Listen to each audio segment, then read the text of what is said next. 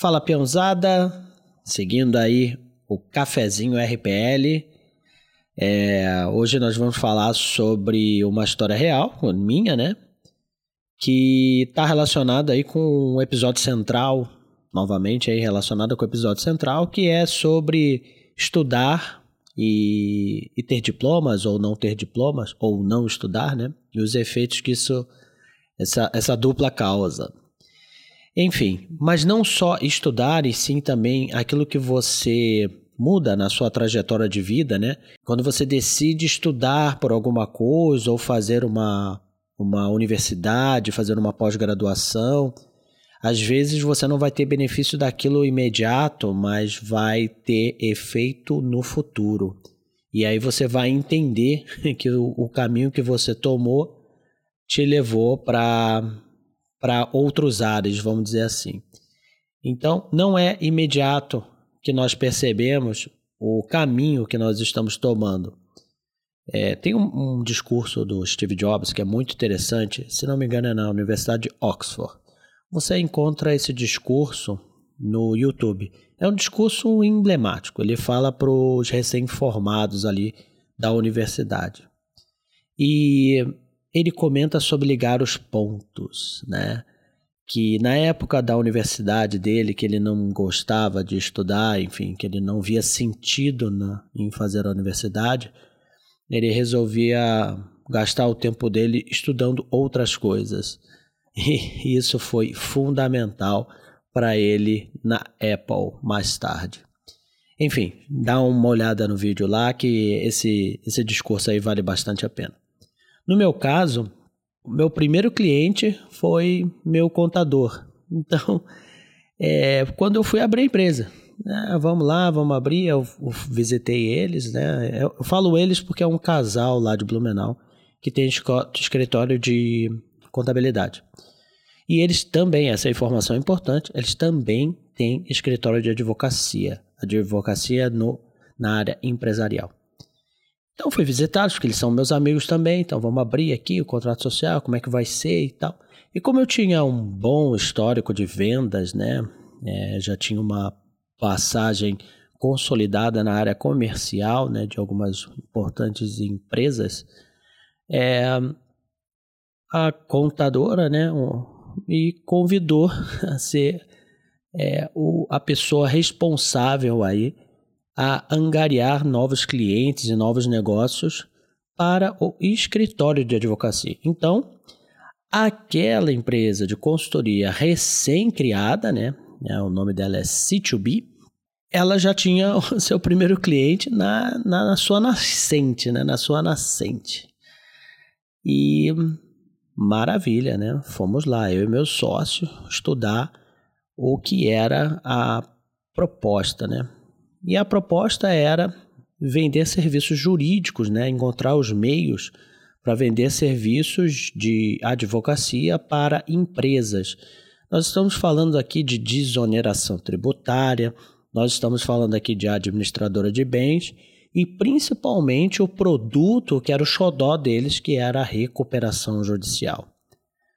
Bom, passado alguns dias, eu e meu sócio começamos a entender a dificuldade que era trabalhar com aquilo, né? Então, já vou, já vou adiantar aqui que a gente jogou a toalha, que a gente não aceitou o, o trabalho. O nosso primeiro cliente já nós não pegamos, ou seja, já começamos mal, né? Nós não tínhamos conhecimento aprofundado da área, a venda era absolutamente técnica e a gente ia esbarrar em várias, vários, vários problemas, né?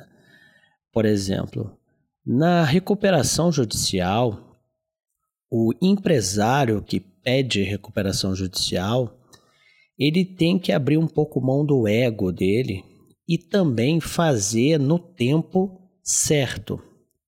Porque quando já está ladeira abaixo para falência, às vezes o empresário procura para recuperação judicial, mas não tem mais tempo né, de salvar a empresa. Então, tem que ser no tempo certo. Só que muito se acha que não, eu vou conseguir resolver isso aqui sozinho. Eu não preciso botar aí o nome da empresa, entre aspas, na lama, ou o meu nome, o nome da minha família na lama, entrando com o processo de recuperação judicial. Não cabe aqui eu explicar o que é um processo inteiro de recuperação judicial, mas você dá uma estancada nas suas dívidas com os fornecedores por força legal por um prazo aí de até dois anos. Então você consegue se reorganizar. É, essa reorganização tem sim um plano de recuperação judicial, o juiz tem que aprovar, enfim, é um processo judicial mesmo. No Brasil, há muito preconceito com esse tipo de processo, ou pelo menos tinha nessa época aí, bastante. Enquanto nos Estados Unidos isso é mais comum, ou em outros países aí isso é mais comum. Bom, enfim, nós jogamos a toalha. Bom, é, vocês já que me acompanham ouviram alguns episódios meus sobre um pouco da minha história. Eu fiquei um ano e meio, dois aí sem, sem trabalhar, vivendo de renda. E nesse período eu fiquei estudando para concurso público. Isso aí foi depois. Eu estava muito interessado no, no cargo de auditor fiscal do trabalho. E comecei a estudar. É, o curso nunca veio. O, desculpa, o concurso nunca saiu. Aliás, não saiu até hoje. Eu estou falando aqui de 2014 e 2015, mais ou menos. E bom, para quem já prestou concurso público, sabe que são bastantes matérias do direito, né? Então eu tinha que estudar lá direito previdenciário, direito civil, direito constitucional, direito administrativo, direito tributário e aí vai. E eu fui estudando bastante. E eu estudei também aquilo que eu sou formado em administração. Então eu fui ficando melhor né, na administração é, com esses estudos. Bom, e aí mais tarde, é, o concurso não vinha, o dinheiro acabando e eu fui trabalhar na, na escola e mais tarde ali eu virei dono da escola. E aí esse projeto de concurso público foi completamente arquivado. Mas o de ministrar aulas não. E aí é que veio a coisa interessante. Porque eu tinha muita vontade de ministrar aulas de administração bem antes disso. Para se ter uma ideia, em 2012 eu fiz um curso de pós-graduação na PUC de formação pedagógica de professor universitário. Só que a minha falta de experiência, né, não me jogou para dentro da sala de aula. Mas olha que legal. Quando eu assumi a escola, nós fomos conversar com um amigo do meu sócio que já era diretor de uma escola de concursos públicos é, no centro de Florianópolis, para pegar ideias, insights sobre a nossa gestão, saber a opinião dele sobre se a gente deveria ou não fazer o negócio de assumir a escola que nós estávamos ali comprando. E de repente ele fez uma pergunta no final da nossa reunião, né, do nosso bate-papo. Bom, vocês conhecem algum professor de administração? Porque eu estou precisando de um. E o meu sócio da escola, que é administrador também, falou: olha, cara, eu curto mais dar aula para cursos regulares, né? não para concurso público. Ele já aí tem experiência como professor. Né? Eu falei, ó, eu dou aula, mas você já deu aula? Nunca dei não, mas, cara, estudei para caramba.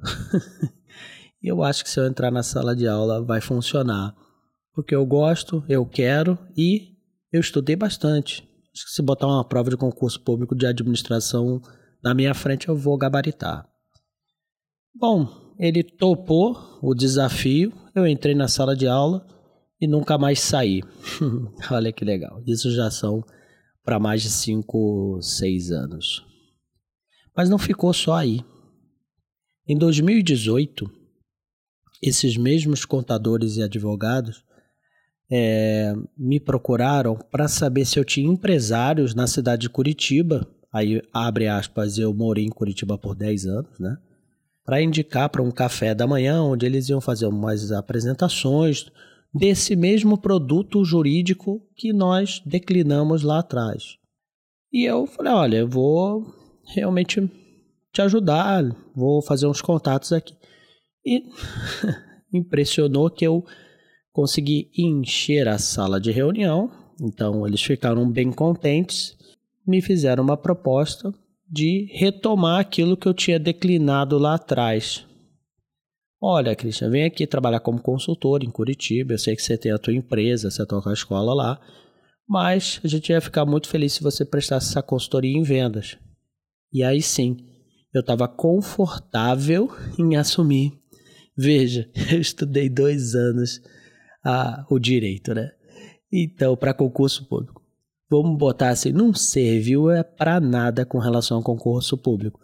Mas para poder voltar e retomar com o escritório de advocacia, serviu e muito, principalmente na área do direito tributário e na área do direito empresarial. Trabalhei ali por um ano, foi uma consultoria muito legal, a gente conseguiu é, colocar alguns processos de vendas para o escritório bacana que estão lá rodando até hoje.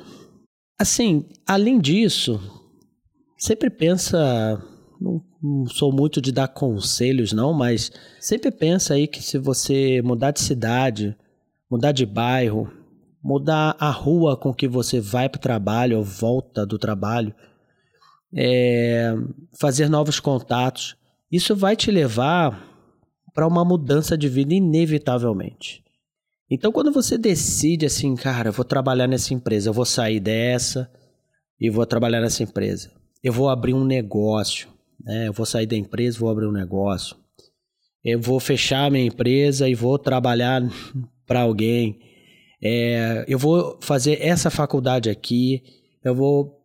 Isso tudo é muito rico. Isso vai trazer algum tipo de mudança e benefício no futuro.